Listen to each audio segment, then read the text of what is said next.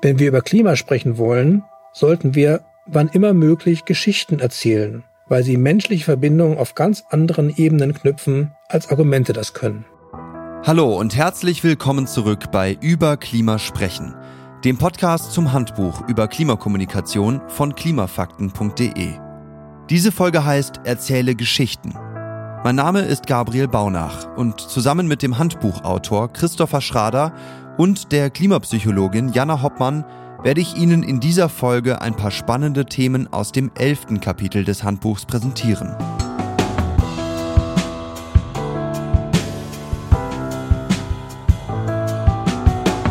Geschichten oder Narrationen, wie es in der Fachsprache oft heißt, waren und sind für uns Menschen stets ein enorm wichtiges Mittel der Kommunikation. Wenn Narrationen in größere gesellschaftliche Zusammenhänge eingebettet sind, spricht man von Narrativen. Wir werden uns ansehen, wie Narrationen und Narrative wirken, welche dominierenden Narrative es in der Klimadebatte gibt und wann wir narrative Ansätze einsetzen sollten und wann nicht. Die Links zum Handbuch und weitere Infos finden Sie wie immer in der Folgenbeschreibung. Ich wünsche Ihnen viel Freude beim Hören.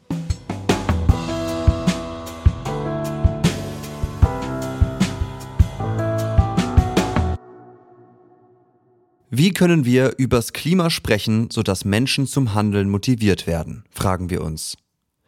Der israelische Historiker Yuval Noah Harari räumt der Sprache, mit der wir uns auch über abstrakte und erfundene Dinge austauschen können, und dem Geschichtenerzählen eine zentrale Rolle ein. Mit der fiktiven Sprache können wir uns nicht nur Dinge ausmalen, wir können sie uns vor allem gemeinsam vorstellen.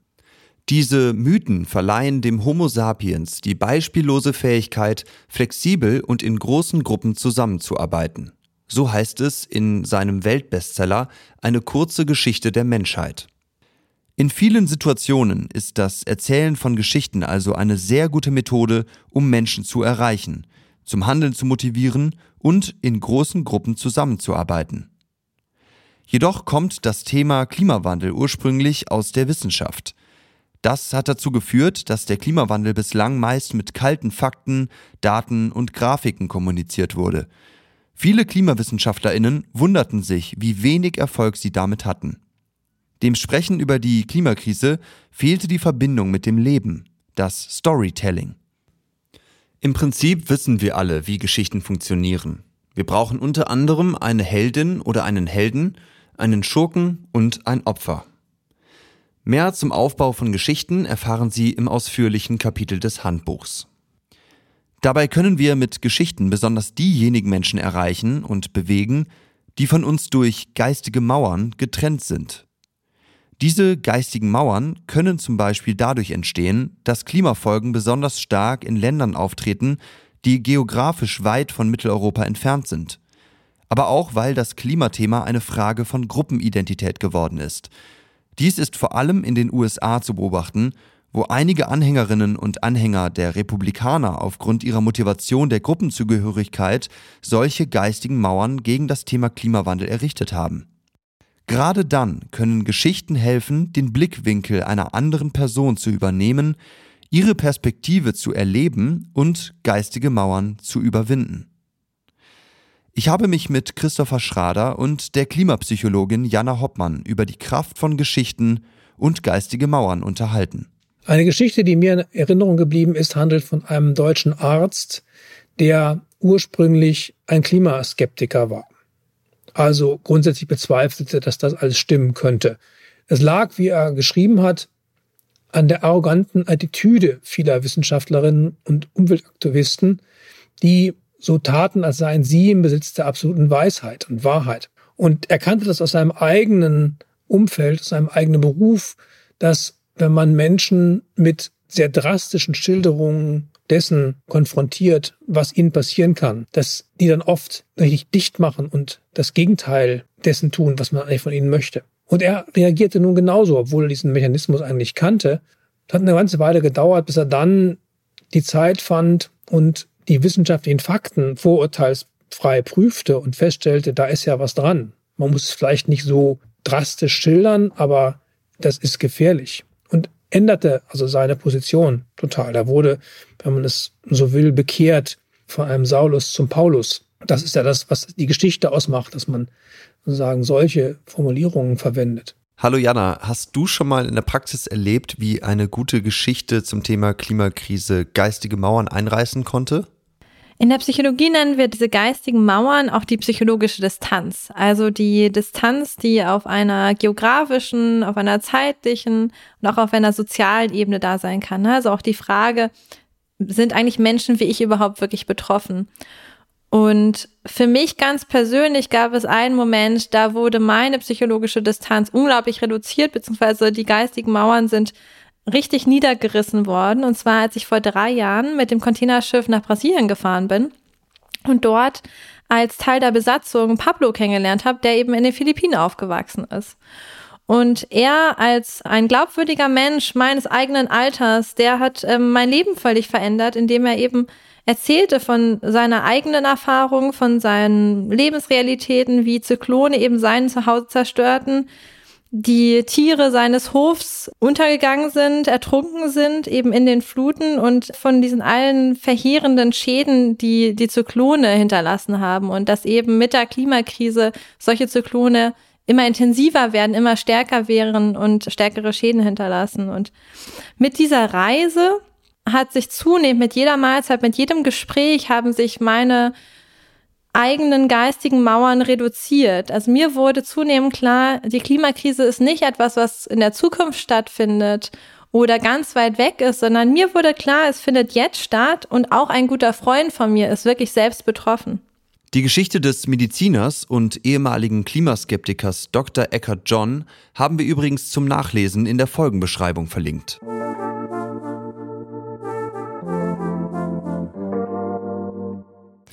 Wir merken uns, Geschichten können ein gutes Hilfsmittel sein, damit Menschen Informationen zum Klimawandel auch emotional verarbeiten, andere Perspektiven einnehmen und gegebenenfalls ihre geistigen Mauern überwinden.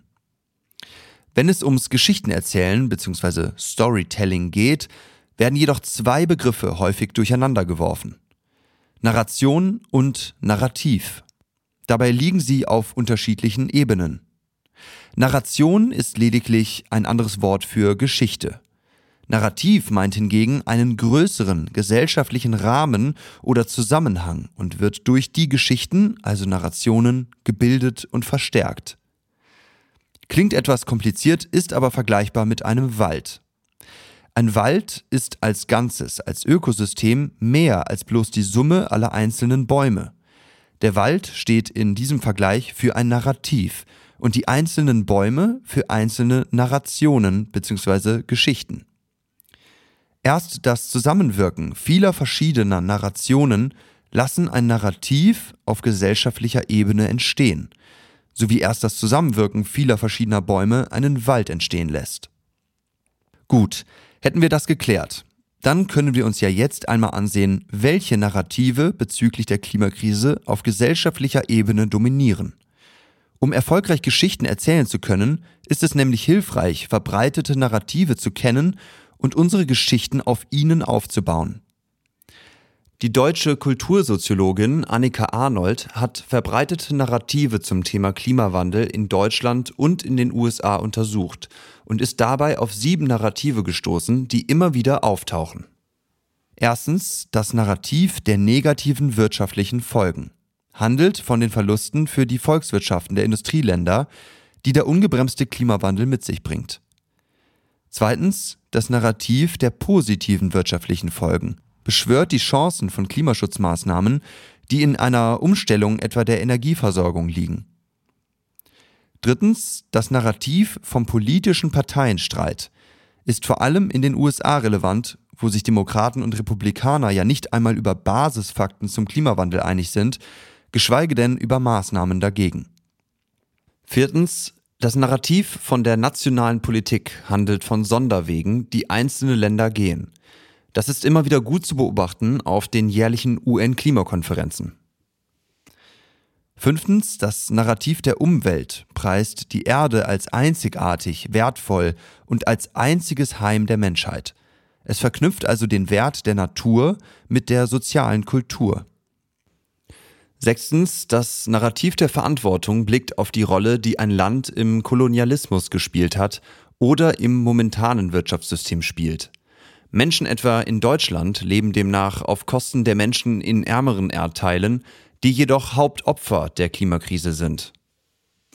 Siebtens, das Narrativ der Solidarität stellt die Menschen in den Mittelpunkt, die unter der Klimakrise leiden. Das Motiv dafür ist Menschlichkeit – nicht ein Gefühl von Schuld. Es ist dabei also einerlei, ob Bäuerinnen und Bauern in Burkina Faso oder Brandenburg unter Trockenheit leiden. Wichtig ist, dass Narrative keine unabhängigen Einheiten, so wie in dieser Aufzählung sind, sondern sich überschneiden. Wem die Liste der dominierenden Narrative zu schnell ging, wer jetzt also den Wald vor lauter Bäumen nicht mehr sieht, der oder die kann das noch einmal in Ruhe in Kapitel 11 des Handbuchs nachlesen. Christopher, manchmal können doch Narrative in der Klimadebatte auch etwas zweischneidig ausgelegt werden. Kannst du das mal an einem Beispiel erklären? Ein Narrativ ist das Narrativ von den negativen wirtschaftlichen Folgen. Das kann einerseits bedeuten, wenn wir jetzt nicht handeln, dann wird es für uns wirtschaftlich ganz schwierig. Dann wird der Wohlstand, den wir haben, den wir genießen, nicht mehr zu halten sein. Und die Leute, die in ärmeren Ländern leben, die werden zurückfallen in die Armut. Das ist das eine Element dieser wirtschaftlichen, negativen wirtschaftlichen Folgen. Aber es gibt natürlich auch andere, die sagen, wenn wir jetzt Klimaschutz betreiben, dann kostet das uns so viel Geld, dass wir den Wohlstand deswegen nicht mehr haben. Und deswegen sollten wir es in den Klimaschutz lassen. Also man kann ein ähnliches Muster mit verschiedenen Hintergründen und verschiedenen Zielrichtungen verwenden. Und um nur um das ganz klar zu sagen, der zweite Fall eben ist natürlich Quatsch, weil wir inzwischen wissen, dass kein Klimaschutz viel, viel teurer wird als jeder Klimaschutz. Jana, welches dieser sieben Klimanarrative erlebst du in der Praxis am stärksten? Ich sehe zum Beispiel bei den Klimabewegungen wie bei den Fridays for Future ein ganz starkes Narrativ der Verantwortung. Also, dass eben Deutschland in der Verantwortung steht, auf Kosten der Menschen in ärmeren Teilen der Welt eben gewirtschaftet hat und nun die Aufgabe ist, dementsprechend der Verantwortung gerecht zu werden und das Pariser Klimaschutzabkommen entsprechend einzuhalten. Ich sehe bei Organisationen, die eher unterrepräsentiert sind, wie zum Beispiel BIPOC-Organisationen von, von Schwarzen und ähm, People of Color sehe ich zum Beispiel das Narrativ der Solidarität verstärkt. Und wir sehen aber natürlich auch bei Unternehmen, aber auch bei den Grünen oder bei der FDP im Wahlkampf wahrscheinlich besonders verstärkt das Narrativ der positiven wirtschaftlichen Folgen. Der Versuch, Mehrheiten für Klimaschutz zu schaffen über das Narrativ der Jobs und des Wachstums, des positiven Wirtschaftswachstums. Nun stellt sich ja hier die Frage, wie glaubwürdig dieses Narrativ ist, ob wir wirklich diesem Versprechen nach grünem Wachstum nachkommen können. Aber das ist mindestens erstmal ein Narrativ, was ich stark beobachte bei diesen Parteien und auch bei vielen Unternehmen.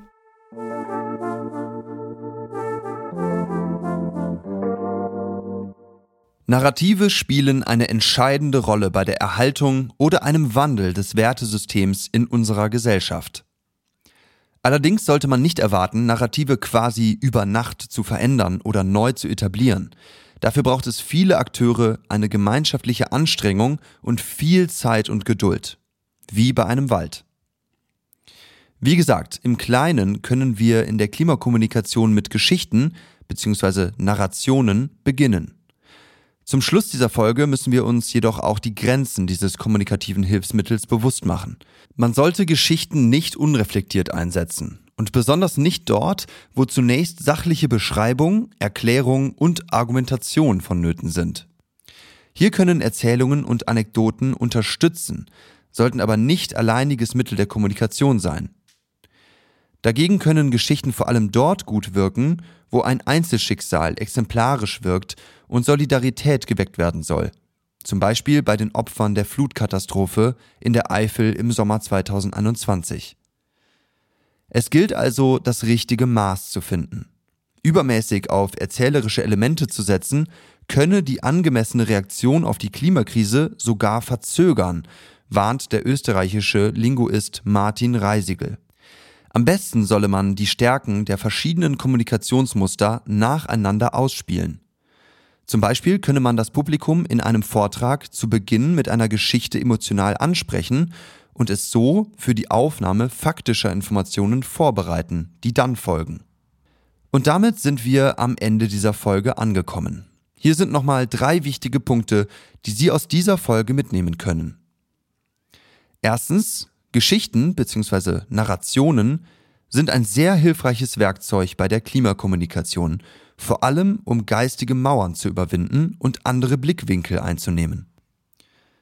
Zweitens, Narrative sind die übergeordneten Rahmen, in denen Geschichten wirken.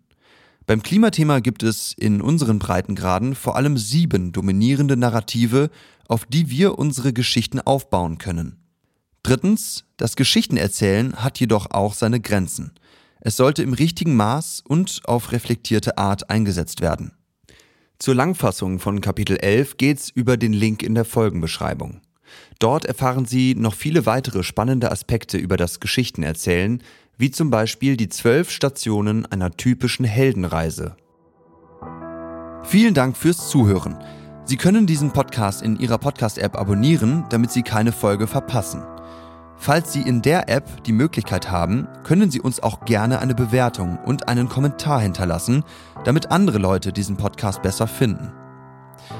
Wenn Sie jetzt selber aktiv werden wollen, stellen Sie sich die Frage, wen kennen Sie, der oder die ein Naturtalent im Geschichtenerzählen ist?